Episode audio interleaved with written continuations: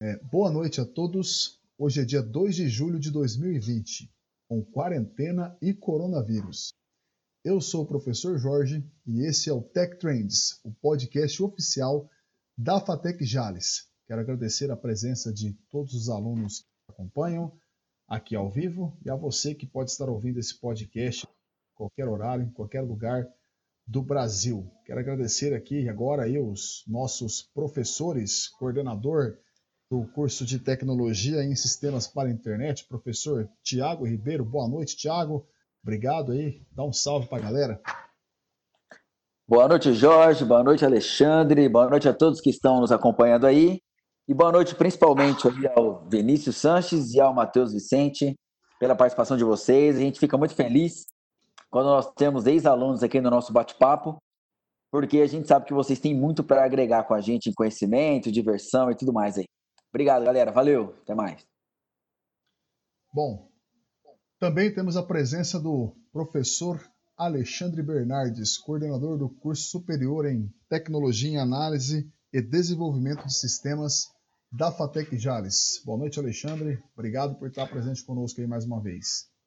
Opa, maravilha. Boa noite a todos aí, Tiago, meu amigo Jorge, e a todos que estão nos ouvindo. E sem dúvida, né, ao Matheus e ao Vinícius.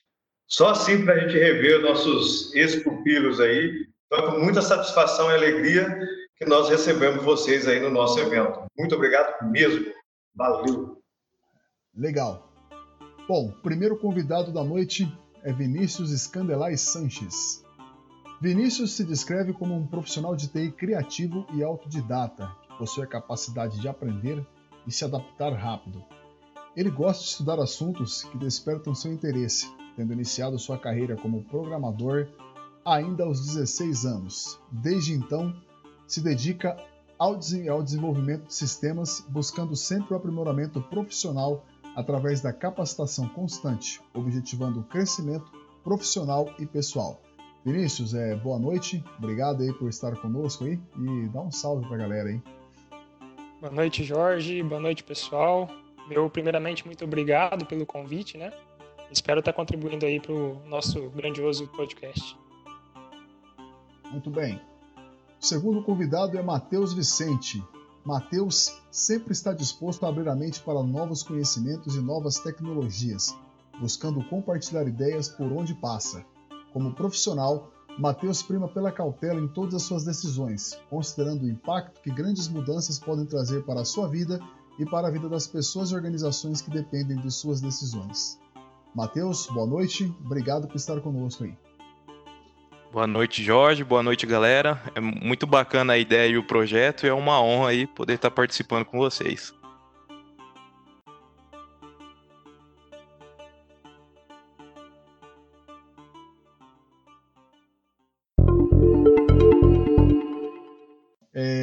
Antes da gente começar então a nossa rodada aí de, de perguntas, né? Eu quero abrir um espaço aí para que vocês dois aí, é, é, pode o Vinícius pode começar e o Matheus vai complementando, ou ao contrário.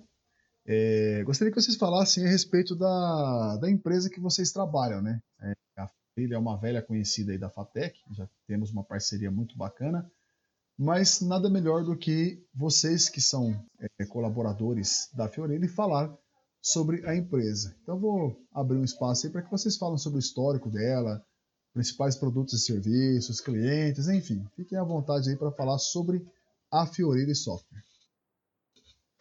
Bom, pessoal, a Fioride ela é uma empresa de desenvolvimento de software para gestão pública. Ela é situada em Bálsamo, né, perto de Rio Preto. Atualmente, a gente, eu e o Matheus, nós fazemos parte de uma equipe onde nós desenvolvemos um sistema para tributação, parte de tributos. É, com relação a clientes, a Fiorilli tem aí no Brasil, atende várias cidades, aproximadamente mil cidades a gente tem, ao todo né, do, do, Brasil. Então é uma empresa bem grande, a gente tem mais da metade, digamos assim, de, de todas as cidades do, do país. A gente também é uma empresa que trabalha com representação, a Fiorilli. Então a gente tem bastante representantes que são, digamos que, funcionários atrelados à empresa, né? é, indiretamente, que vai estar tá fazendo a venda do sistema, a divulgação do sistema aí por, por todo o nosso território brasileiro. E uma coisa bacana também é que apesar desse dessa grandeza da empresa, ela manteve ainda um pouco daquela raiz de empresa familiar ali. Então tem alguns costumes que você talvez não encontra no, no, no grande centro. É, a gente acabou se movendo da antiga empresa para cá e não sentiu tanto impacto assim da mudança de hábito. É, você tem contato ali com, o teu chefe ou com, com os pessoal da tua sala e é bem bacana.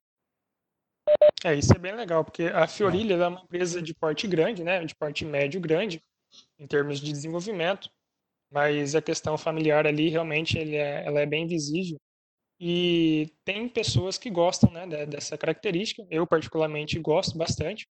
Então, eu me sinto à vontade, me sinto acolhido ali pela empresa e pelos colaboradores da empresa. Oh, e só para complementar o que vocês estão falando aí, e isso, isso nós já percebemos desde a primeira vez que nós fomos fazer uma visita. Né? A primeira tia foi conhecer a empresa, acho que estava eu, Jorge. Você foi, né, Jorge?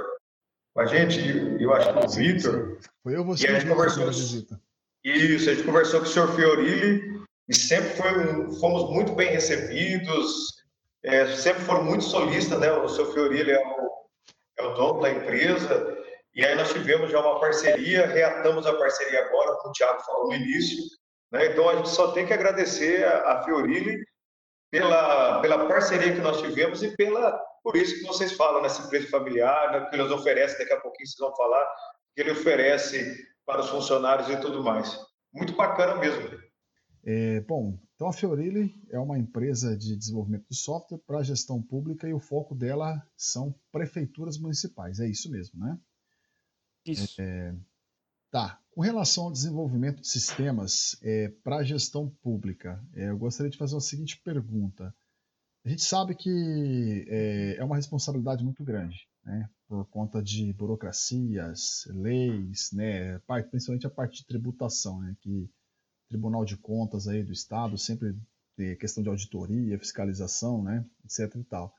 Então, assim, é, o que vocês podem falar relação à, à forma de desenvolver um sistema é, para gestão pública, por exemplo, de um sistema para uma empresa privada? Qual que seria a diferença em termos de metodologia, em termos de responsabilidade, em termos de complexidade? Bom, em termos de tecnologia, é, acredito que a gente tem que sempre pensar em usar tecnologias que não oneram né, para as prefeituras. Né?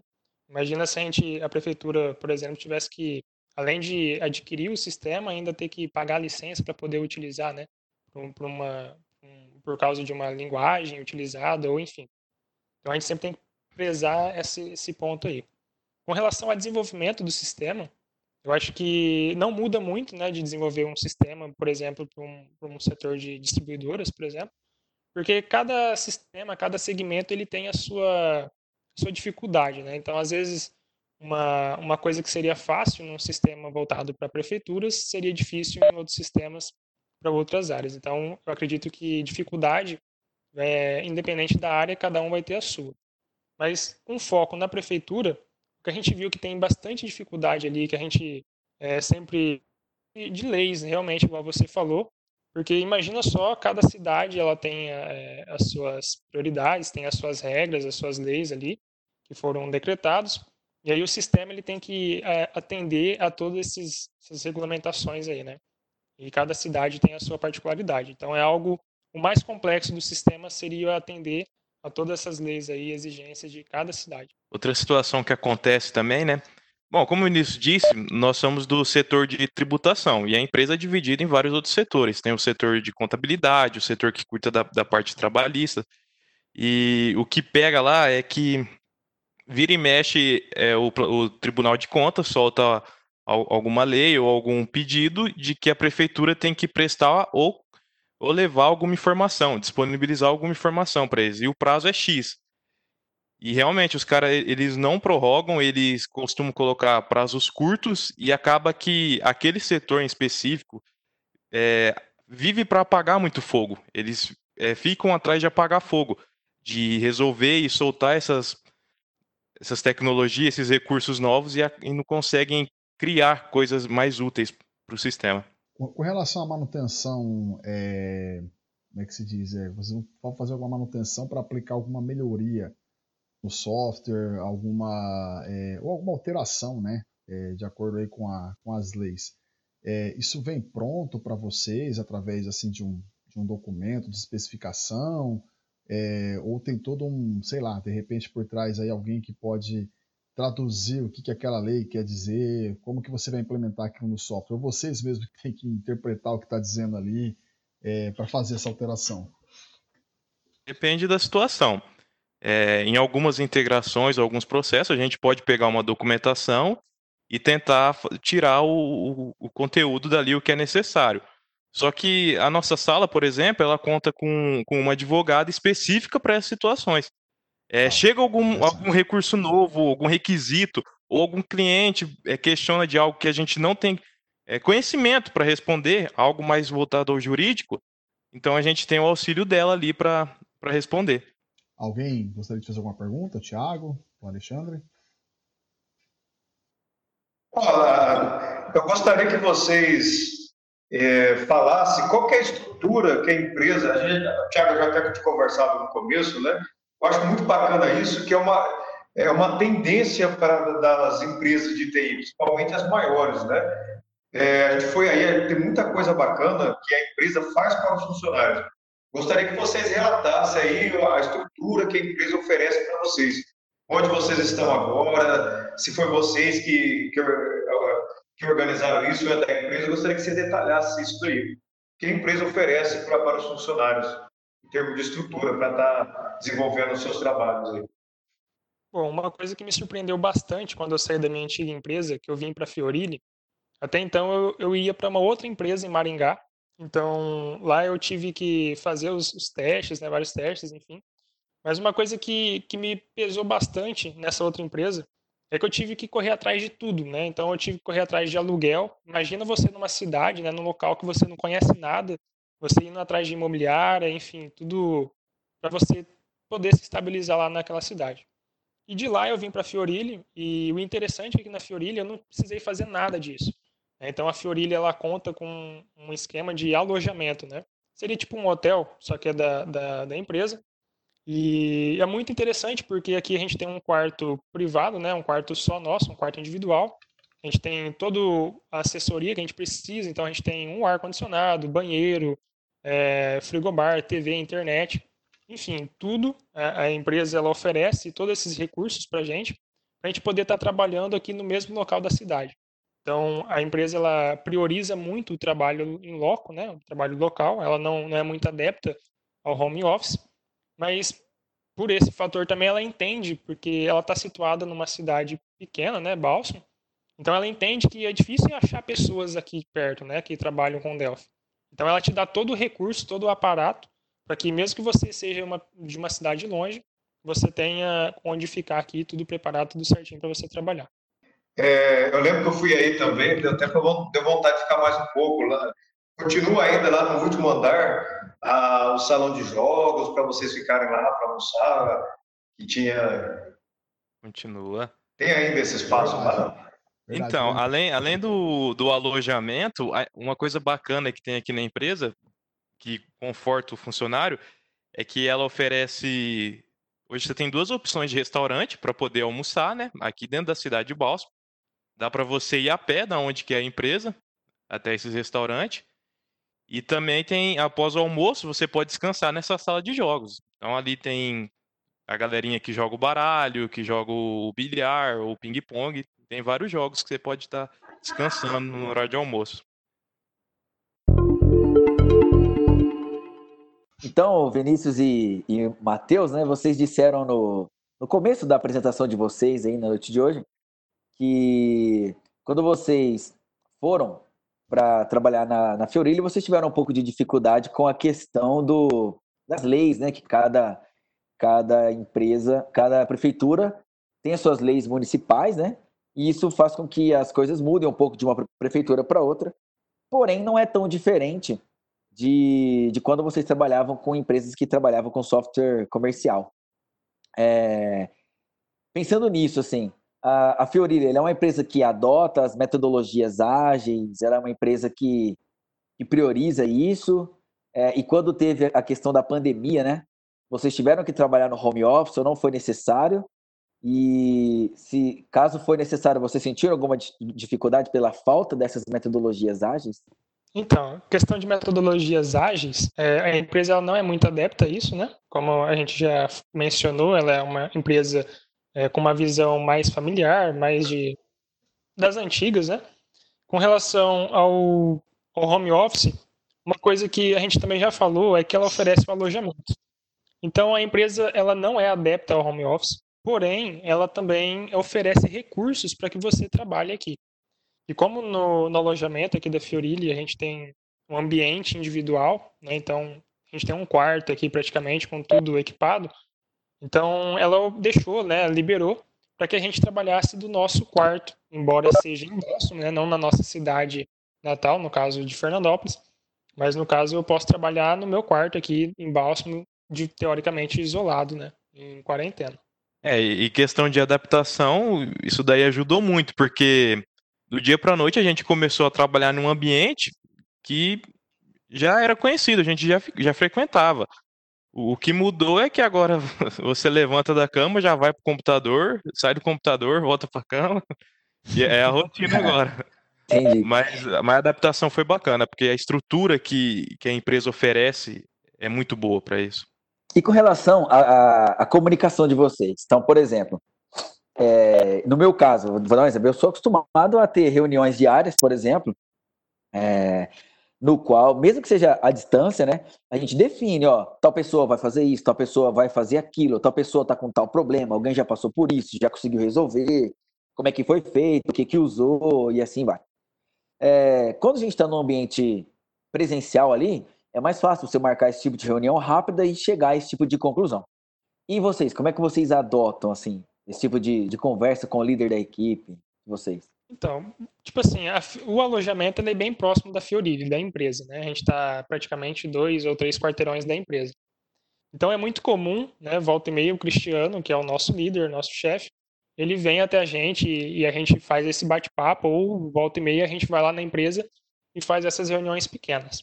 Porém, com a pandemia, a gente tem utilizado também bastante o Zoom né, para fazer treinamentos, é, reuniões. Então, isso tornou-se uma prática constante também, que tem ficado bem legal.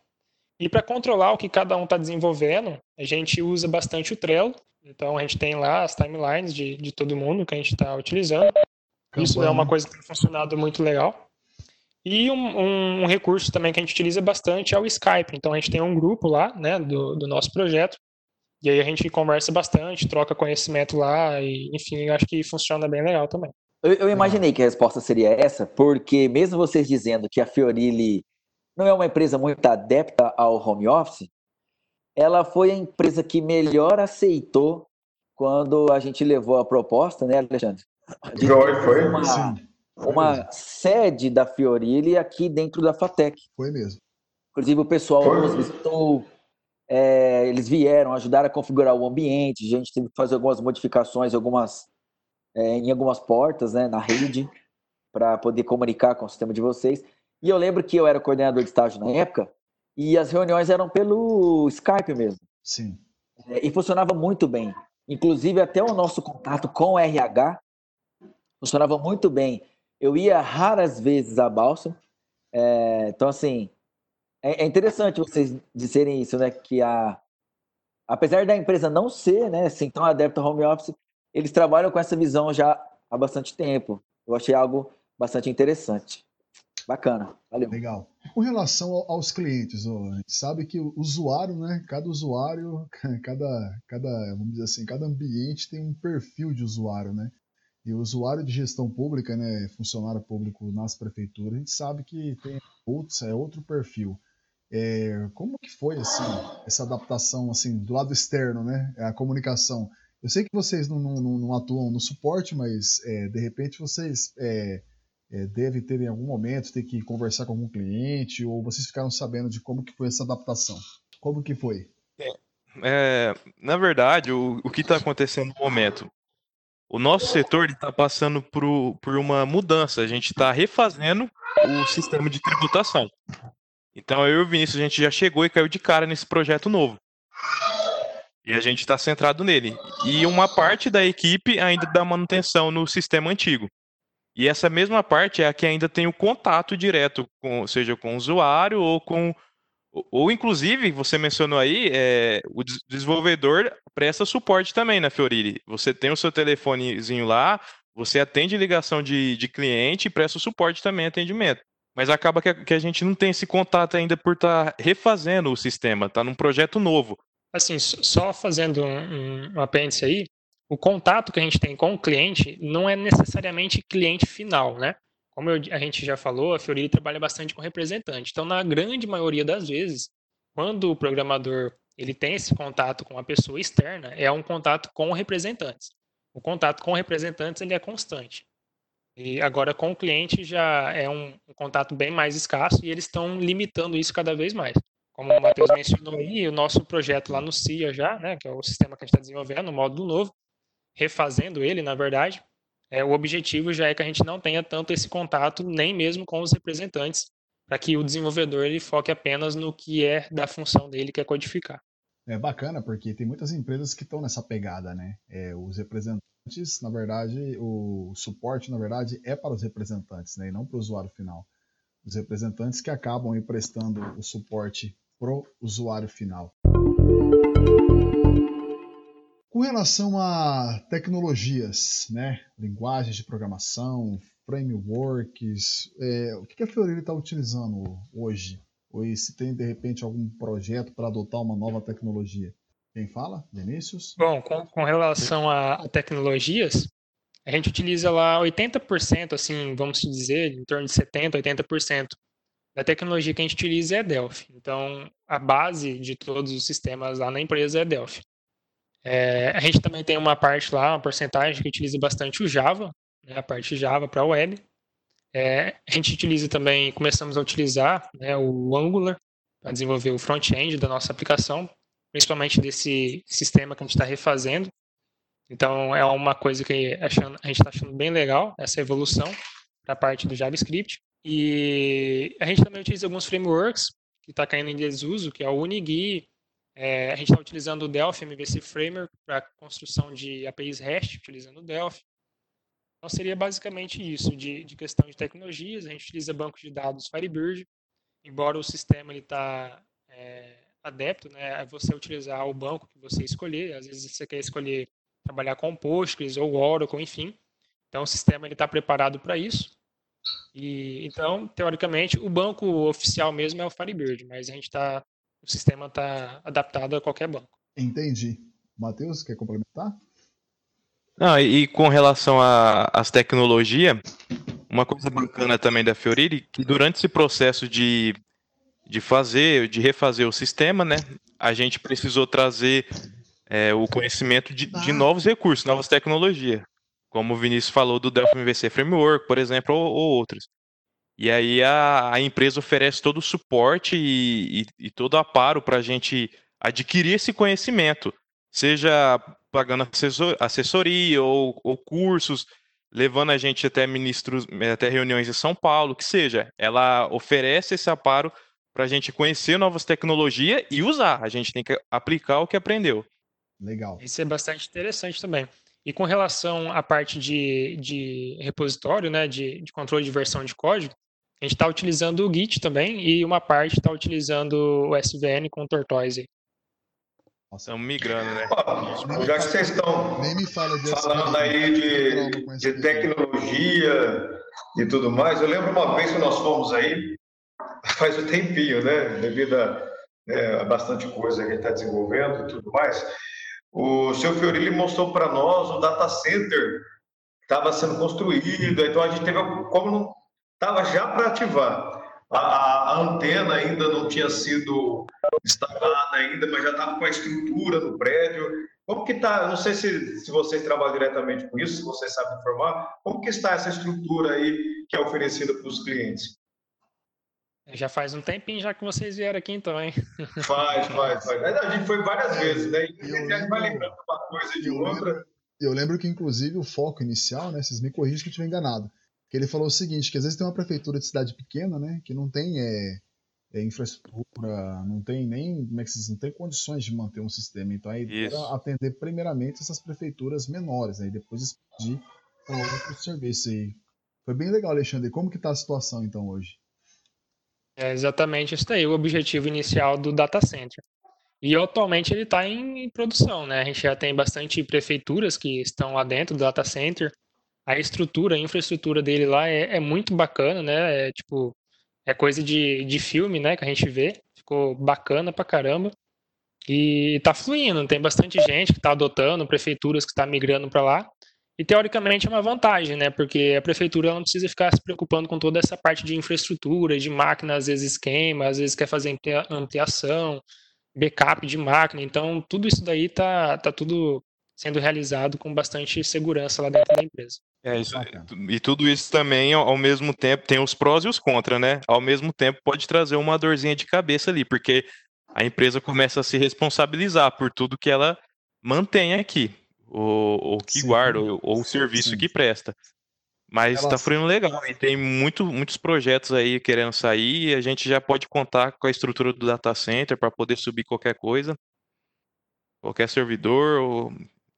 Tá até bacana. Fazer, até fazer teste, né? De repente fazer algum deploy, alguma coisa, pá, né? Coisa rápida. O... Infraestrutura. Isso. O, o nosso sistema que a gente está refazendo, o nosso projeto novo, ele é, apesar de ser um sistema desktop, ele é totalmente em multicamadas. Então, não é mais client, client, servidor, client servidor. É, é, e a gente sobe os nossos servidores de teste tudo em cima desse data center. Faz os testes tudo nele. E, assim, como que fica essa questão de política de segurança, é, parte de, de, de, backup? Vocês já falaram que fica de responsabilidade da, da, da própria empresa, da Fiorino, né? Com certeza tem um custo a mais aí, né? É, mas tem, de repente, alguma, alguma questão é, jurídica em torno disso, de responsabilidade, com relação à guarda da informação, ou vocês não sabem essa informação? Olha, eu acredito que deve ter sim, mas foge um pouco do meu conhecimento para estar tá te falando com certeza. Mas se você levar em consideração que é um data center, né, que, que mexe com dados ali, sistemas que mexe com dados de um monte de gente, com certeza eu acredito que deve ter alguma, alguma coisa assim, algum contrato desse tipo. Eles são bem rígidos nessa questão, tanto que quanto a gente migrou aqui para o alojamento, né, durante a pandemia, em, em, dois dias ou um dia eu acho que tiveram que trazer toda a infraestrutura da empresa para cá, para a gente poder usar a mesma rede. Então a gente trabalha aqui do alojamento, mas usando a mesma rede da Fiorili. Ah, legal. Tudo via fibra óptica. Tudo, tudo via VIP. Montaram, acho questão de dois dias, né? É, então, assim, só mais uma perguntinha, depois o Alexandre falar alguma coisa aí, mas vocês falaram aí de Delphi, né? Eu quero tocar na ferida agora, hein? Há 20 anos que eu ouço o Delphi é uma tecnologia morta. Eu falei, cara, esse Delphi ele deve ser bem resistente, né? Porque faz 20 anos que eu ouço que Delphi vai morrer e o Delphi não morreu, né? O que, que vocês podem me dizer aí, vocês que estão mais por dentro da comunidade Delphi, por que, que o Delphi contrariou aí a, a, as, as profecias, né, que, que a gente ouve aí de muitas, há muitos anos? Rapaz, o Delphi está mais vivo do que nunca, vocês vão ver. O Delphi vai ressurgir da cinza, uma fênix. Eu acho que não é nem ressurgir, porque na verdade o Delphi nunca foi, né? É, não sumiu. Embora. É. é eu ouço, eu ouço o que o Jorge fala também desde 2000. Ah, o e, que não sei quem tá vindo uma linguagem nova aí, vai matar o Delphi. E na nossa região o Delphi tá sempre, principalmente. Tanto, tanto que na faculdade, né, Thiago? Na época que a gente estudava, é, é, às vezes eu, eu trocava ideia com colegas que moravam em outras cidades, que moravam em outras regiões. Né? Aí eles perguntavam para mim, qual é a linguagem que vocês estão aprendendo na faculdade? Delphi, pô, vocês estão com Delphi ainda, cara. Delphi já era, Delphi morreu, né? E, a gente percebe que, claro, aqui na nossa região tem uma, uma força muito grande ainda, mas não é só na nossa região, né? A gente percebe aí que a comunidade Delphi ainda é muito grande, é muito ativa, né? E eu acho que acredito que tem muito que crescer ainda, né? O que, que vocês podem falar aí pra gente a respeito disso? Cara, o Delphi, ele é um, uma linguagem, né, uma IDE, né, que se tornou uma IDE, que ele é muito abrangente, né? A gente consegue desenvolver desde uma aplicação desktop para o Windows, a gente consegue criar um projeto que rode no Linux com o FMX, a gente consegue criar um mesmo projeto compilando para Windows, é, para Linux, para o Android, para o iOS. Tem vários frameworks que a gente pode utilizar para construção de APIs, hashes. Então, igual o Thiago comentou, né, ah, muitas empresas utilizam o Java né, para construção de API.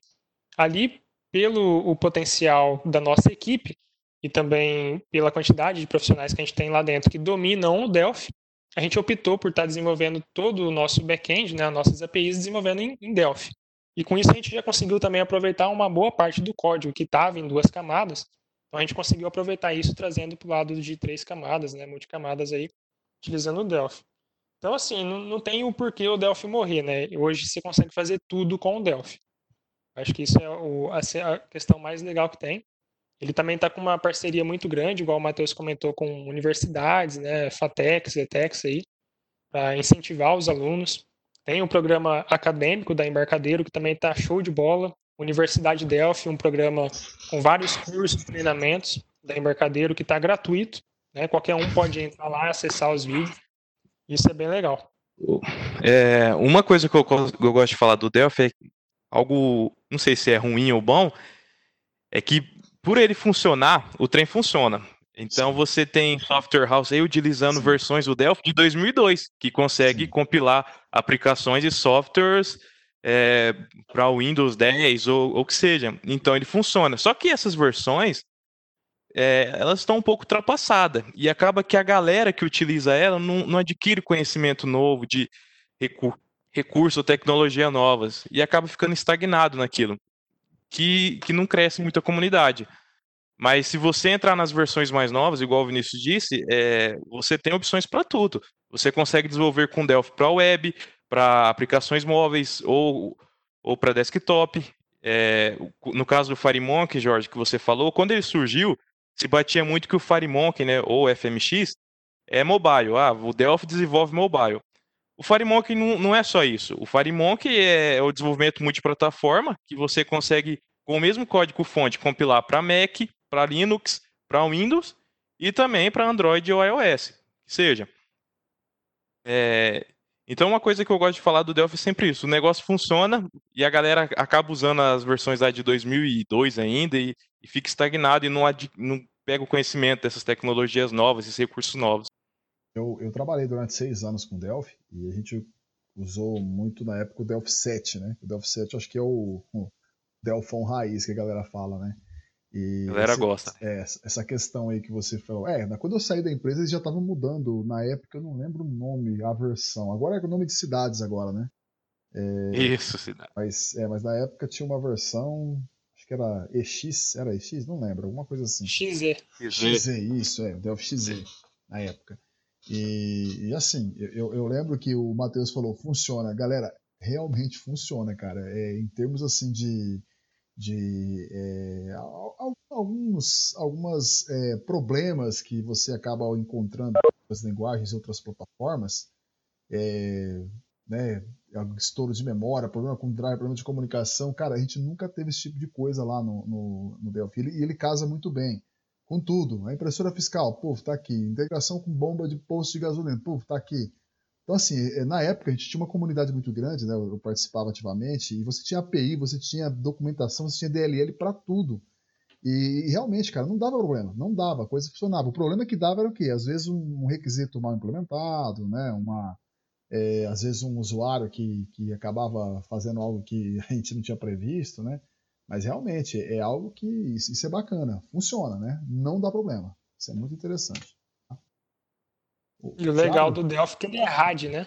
Sim. O legal do Delphi, a parte dele ser RAD, você consegue desenvolver, solucionar, igual o Matheus comentou que uma das necessidades nossas é resolver problemas rápidos, né? Porque a gente tem Apagar prazos para isso. Apagar fogo. E o Delphi a gente consegue fazer isso de forma muito rápida, muito simples. Como, como que é feita essa estrutura? Por exemplo, chega uma uma solicitação de alteração ou implementar alguma coisa, alguma funcionalidade dentro do sistema? Como, como que é o, o método de vocês trabalhar para você gerenciar essas alterações no sistema? Então, como a gente falou, a gente está utilizando o Trello para controlar isso, né? para gerenciar o que, que, que, que tem que fazer ainda, o que está sendo desenvolvido e tudo mais. Mas antes de chegar na gente, essas solicitações passa pelos nossos líderes. No caso, o nosso, da, da nossa equipe, é o Cristiano. Então, é sempre ele e o Juba também, né? E uhum. que vão avaliar tudo, documentar, explicar para a gente tudo certinho que tem que ser feito. Então, sempre antes passa por uma avaliação, uma documentação.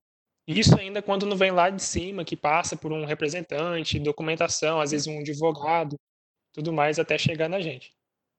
É importante frisar, o Alexandre, é importante frisar também que a Firoli ela tem vários setores e nós estamos fazendo um projeto novo dentro de um setor.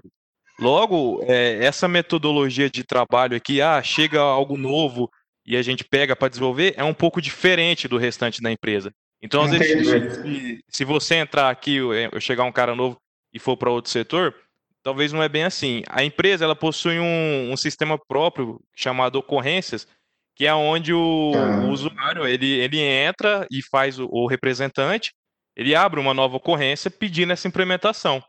E aí Entendi. cabe ao, ao chefe da sala, ou líder, delegar essa ocorrência para o desenvolvedor e você consegue acompanhar todo o fluxo de início, desenvolvimento, o tempo decorrido, até a entrega final. Esse é o, é, é o caso real ali. A gente está um pouco diferente disso por estar tá fazendo esse projeto novo. Eu acho muito legal essas percepções que cada empresa trabalha, é metodologia técnica, porque consegue trazer para quem está ouvindo, principalmente para os nossos alunos aí, entender melhor como que é a sistemática que acontece dentro da empresa, em termos de gerenciamento. Então, é uma vivência na prática de vocês que tra trazem para ele aí na realidade. Beleza? Falando nisso, só é, hoje a, a Fiorilha ela conta com quadro de quantos funcionários, mais ou menos? Vocês têm uma ideia?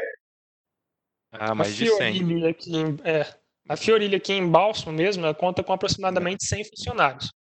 Mas aí, como a gente já falou, a Fiorilha trabalha com representantes. Então, a gente tem representantes certo. no Brasil inteiro.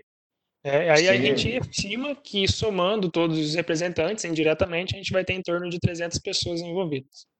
Olha que bacana. Às vezes a gente passa lá do lado, né, as pessoas, por mais que né, vê o prédio lá, não sabe da, do tamanho da dimensão que a Fiorilha representa ali né, na cidade, por isso é uma cidade pequena, e ela atua no Brasil todo. Né, a gente já até te, tinha esse conhecimento, né, mas é mais para o pessoal tá, ficar sabendo aí. E, e qual é a, a, característica que, de funcionário que a Fiorilha procura? Quais são os requisitos tá, para entrar na Fiorino, que a pessoa tem que ter em termos de soft skills, é, é tudo referente aí às qualidades técnicas e não técnicas para ser um funcionário da Fiorili. Olha, eu, eu vejo que a Fiorili o, o, principal aqui que pega é o QI. Então eles contratam bastante por QI, porque indica o, o profissional. E elas pecavam um pouco nessa questão de, de avaliação ou de requisitos. E recentemente, por exemplo, quando eu fui para ser contratado, eu fiz um teste. Quem fez esse teste foi o Vinícius, que tinha chegado na empresa há seis meses. Então a gente estava tentando jogar isso para ela, para implementar um, um, padrão, um processo padrão para poder é, fazer um filtro, uma seleção daqueles profissionais. Só que, como eu disse, o Fiori, ele capacita, ele gosta de capacitar o, os seus funcionários. É, então, a, talvez você peque um pouco em algum recurso que a empresa necessite, ele vai, ele vai te capacitar é, seja pagando curso, seja pagando consultoria do, da embarcadeiro ou qualquer que seja. Então, acaba que, que você vai aprender aqui dentro. É, o legal do Fiorilli é que realmente ele, ele não tem problema com relação a, a treinamento. Por exemplo, se você fala assim, ah, eu quero um, um livro lá de Clean Code, o Fiorilli, tem, tem como adquirir isso? Ele fala assim, não, vai lá, compra, se precisar, compra cinco, quatro, quanto você quiser, compra. A gente tem uma biblioteca, né? A gente não mencionou isso, mas tem uma biblioteca ali dentro da Fiorilho, muito legal, muito interessante, com diversos livros de diversas áreas. Então, com relação a treinamento, ah, preciso de um curso. Toque o cartão, pode ir lá comprar o curso, faz o treinamento. Ah, preciso ir para São Paulo, enfim, o Fiorilli, com relação a isso, ele abraça a causa mesmo, ele é muito, muito bom com relação a esses assuntos. É muito bacana. Apesar da empresa ser tão grande, sim, você tem essa abertura de chegar e falar com o Fiorilli, que é o, o proprietário, e dizer, no caso, o exemplo do Finícius mesmo. é, eu preciso de um livro que eu quero estudar tal tecnologia ou tal prática, e ele é aberto a isso. Ele diz, ó, oh, vocês podem chegar, pode questionar para o líder, pode pedir para mim. É muito bacana essa, esse, esse investimento. É, a, a, biblioteca corporativa né, é algo que a maioria das empresas é, elas, elas acabam negando, né? Ah, não precisa, né? Eu já, escutei de empresários isso, não, não precisa de biblioteca corporativa, não. Hoje é tudo, tudo online, você vai lá e faz um curso. Cara, mas é, ele tem que entender também que numa empresa, por exemplo, de 100 funcionários, é claro, você vai ter lá N perfil de colaboradores, né? Você vai ter o cara que gosta de uma videoaula, só que você vai ter o cara que gosta de focar em ler, testar. Então é importante, a biblioteca corporativa, ela, e outra, ela tá ali, né? É um livro, ela é, agrega muito conhecimento. Quando eu estava na Siscomp, a gente tinha a biblioteca lá também, e eles também, a gente tinha esse, esse, essa questão de comprar livros, comprar cursos, né? Isso é muito bacana. Só eu queria perguntar o seguinte, ó. Normalmente essas prefeituras, elas não são muito assim um exemplo em questão de inovação. A gente percebe que as prefeituras elas relutam muito em inovar. Por exemplo, as prefeituras da nossa região, eu, eu não vi nenhuma que adotou, por exemplo, um aplicativo para para você trabalhar com as questões da pandemia, do Covid-19, entre outras coisas. Trabalham muito de forma tradicional. É... Como é que é a aceitação quando vocês propõem, por exemplo, para uma prefeitura inovar com tecnologia, com aplicativo, ou vocês nem se atrevem a fazer algo nesse sentido? Como é que funciona assim? Qual é a visão de vocês nisso? Ah, Tiago, como a gente é da parte de desenvolvimento, eu não, não, consigo te afirmar assim com certeza como que é lá na ponta, né? Eu não sei como se a Fiorilli tem essa liberdade de oferecer é, um software para a prefeitura desse tipo, ou se tem que ser um, um, uma solicitação da prefeitura, sabe?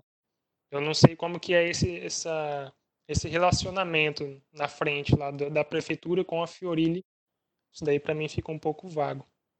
Agora, um, uma abertura que acontece ali, o, o Cristiano, por exemplo, ele consegue, está mais de 20 anos na empresa, ele consegue perceber é, aplicações ou recursos que vão inovar e ajudar na prefeitura. E através de conversa com o Fiorilli, ele solicita se pode iniciar esse desenvolvimento. E normalmente o Fiorelli acaba aprovando. Tanto é que o Cristiano tem muita ideia bacana de inovação, de aplicações novas, que tá para sair. A gente está desenvolvendo muita coisa bacana, só que leva um tempo. É, só reforçando o que o Thiago falou aí, a prefeitura é um ambiente extremamente burocrático, né? Eu nunca, eu nunca trabalhei em prefeitura, mas é, a minha esposa ela é funcionária pública, conheço muitos funcionários públicos de prefeitura e parece ser uma constante, independente da cidade, independente do tamanho, né? É, é um ambiente burocrático. E, o Tiago, só para é, tentar responder sua pergunta aí, eu acredito que inovação partindo de prefeitura eu acho um negócio meio complicado, viu? Vai ter que partir, é. Não, vai ter que partir da software house mesmo. Parte do Eu tô dando esse exemplo porque assim, ó, eu não vou citar qual é a prefeitura nem qual é a cidade. Mas eu estive em reuniões esses tempos com secretários de prefeituras aqui da região. E no meio dessas reuniões aparecia o assunto Covid. E aí eu propus assim N ideias para as prefeituras. Por exemplo, se você tem alguém que está com sintoma de Covid-19, faz um aplicativo no qual o cara faz uma denúncia, o cara abre um chamado, e aí você pega uma equipe toda paramentada, leva essa equipe até a casa da pessoa ali, e aí você evita de que a pessoa que está com sintoma ela saia para a rua, para que ela vá no UPA, ela vá pronto-socorro e contamine às vezes a pessoa que está lá porque ela quebrou a perna ou porque aconteceu algo nesse sentido, assim. E, e, aí você percebe que o pessoal da prefeitura, essa foi uma das ideias, né? Tem ideias para o esporte, para o marketing, para tudo quanto é coisa. E você olha assim para a cara dos secretários, eles estão. E assim, isso que eu estou dizendo não tem nada demais, tem nada de inovador, assim. Mas para eles parece que é o fim do mundo. Parece que é assim, eles estão assistindo um filme de ficção científica. É, então, assim, infelizmente, nesse meio, é, nesse meio mesmo público, né? Principalmente relacionado aqui à ponta, às prefeituras, é, acho que carece assim de, de um choque de realidade nesse sentido, né? E talvez a Fiorilli seja uma, uma empresa que possa levar, com o passar do tempo, essa visão, esse choque de realidade, porque a coisa mudou muito. A população mudou muito, a nossa vida mudou muito, né? Então a gente espera que a Fioril consiga, né, continuar fazendo esse belo trabalho que ela faz, no sentido de levar inovação para os bens públicos, né, para as instituições públicas. É isso que a gente pensa. Só para complementar essa visão que você teve, né, do, dos funcionários, também é um problema que a gente tem na hora de desenvolver, porque a gente lida com pessoas tanto jovens, né, que trabalham na prefeitura, mas também tem pessoas lá bem mais de idade que às vezes têm dificuldade até mesmo para mexer no celular. Então, Sim. acho que esse é um dos principais desafios que a gente tem na hora de desenvolver um sistema na área pública. Já que vocês falaram com relação a perfis de usuário, é, é algo que eu gosto bastante, né? inclusive eu ministro disciplina sobre isso. É, com relação à usabilidade, ergonomia do sistema, vocês têm algum, alguma metodologia, algum filtro? Utiliza padrões de. Tenta, tenta, como é que se diz, entender o, o usuário? Ou, ou, existe mais ou menos um, um, padrão que vocês usam em termos assim para deixar o software os, o, é, com uma boa usabilidade, acessível e, e ergonômico? Olha, depende. Por exemplo, na parte de mobile, por exemplo, a gente costuma seguir os padrões que tem da Google, né? Então a gente tem padrões da Google é, na internet, então a gente procura seguir essas, essas normas, esses padrões aí de desenvolvimento, de layout, que o usuário já está habituado. Agora, com relação a desktop, é difícil, né, você ter um, uma documentação assim. Então, o que, que a gente tem é um, um padrão, digamos assim, do sistema. A gente procura sempre seguir esse padrão de botão, de botões, de, de cores, de posicionamento da, das telas para o usuário pelo menos se familiarizar, familiarizar com tudo que ele vai fazer. O usuário, né? É, é, trabalhei na época que eu trabalhava, às, às vezes é, é, é, assim, é algo engraçado que eu vou dizer, mas eu acho assim muito legal porque você enquanto desenvolvedor você tá ali, você ela falava, nossa, cara, olha que lindo, funciona, olha esse botão, olha esse layout, cara, olha aqui, coloquei usabilidade aqui e tal. Coloquei uma tecla de atalho aqui para o usuário mais avançado, né? Coloquei um menuzinho alternativo. Cara, que lindo. Aí tinha o pessoal do teste que olhava e falava assim para mim, ó, muda isso, tira esse botão daqui, volta para cá. Como? Né? Como assim? Falou, ó, usuário é usuário. Eu conheço o usuário que eu tô lá na ponta. Então, se você deixar do jeito que tá, vai ter problema, né? E, e, realmente, né? O usuário é usuário, né? Tem que seguir um padrão. No caso de vocês, eu até usei o sistema da Fiorelli semana passada. Eu acessei aqui o site da, da, da prefeitura, né, para emitir o um novo, novo boleto aqui do IPTU, né, porque teve uma alteração, né, da, dos vencimentos devido à pandemia, tive que esperar de novo, tal. Funcionou direitinho, fiz os cálculos, opa, peraí, deixa eu ver se tá tudo certo esse negócio aqui, porque eu tinha pago duas parcelas, né, redou, não, recalculou, tá bonitinho, ah, então tá funcionando, os caras lá estão programando certo. Isso aí. Alexandre, quer fazer mais alguma pergunta? Não, acho que já foi muito bacana o bate-papo. Só queria agradecer a participação. Né? Muito bom ver nossos ex-pupilos aí trabalhando, progredindo profissionalmente e sendo excelentes profissionais. Aí. Isso nos dá orgulho. Muito obrigado aí pela participação de todos e pela oportunidade de estar participando dessa primeira temporada. Né, Jorge? O projeto foi pelo Jorge, pelo Tiago, o Jorge conduziu mais aí, né? E, então é uma grande satisfação que nós temos aí de receber nossos ex-alunos, né? ainda mais da Fiorilli, que a gente já tem uma parceria aí muito grande. Muito bom mesmo. Muito obrigado, pessoal.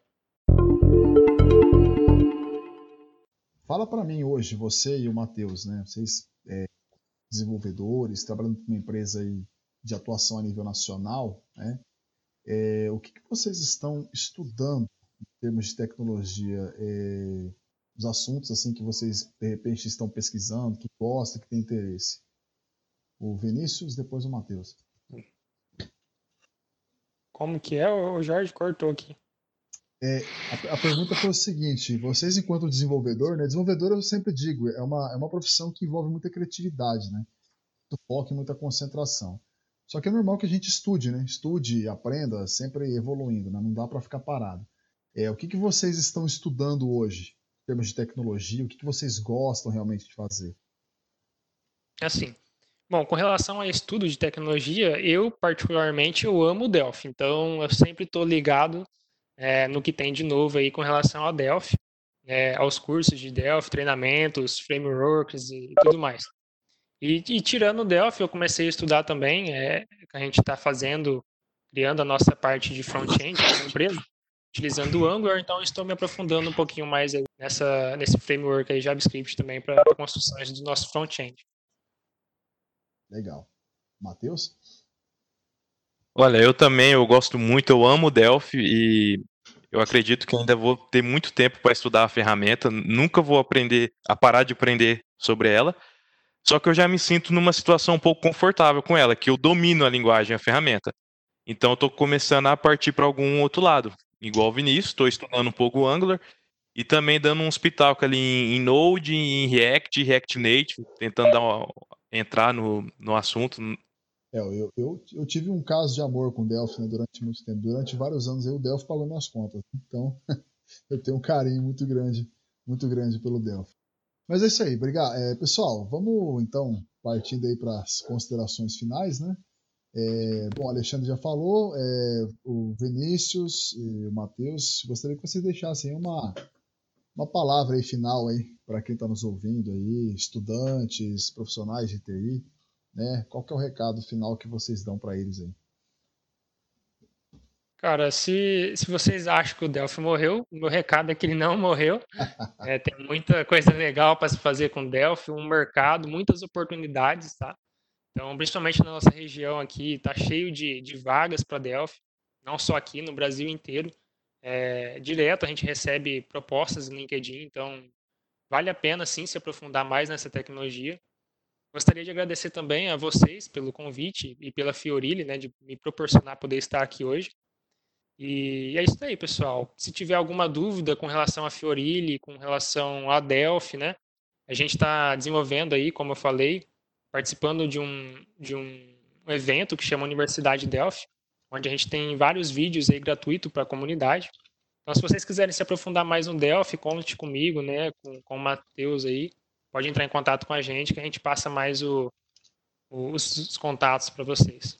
Beleza. Não, é, é, isso aí, pessoal. É, se vocês querem aprender ou conhecer um, um, pouco sobre Delphi, pode entrar em contato com a gente também, pode pesquisar sobre esse projeto da Universidade de Delphi. E muito obrigado, Jorge, o Alexandre, por poder participar do podcast, foi muito bacana. Espero poder rever os amigos.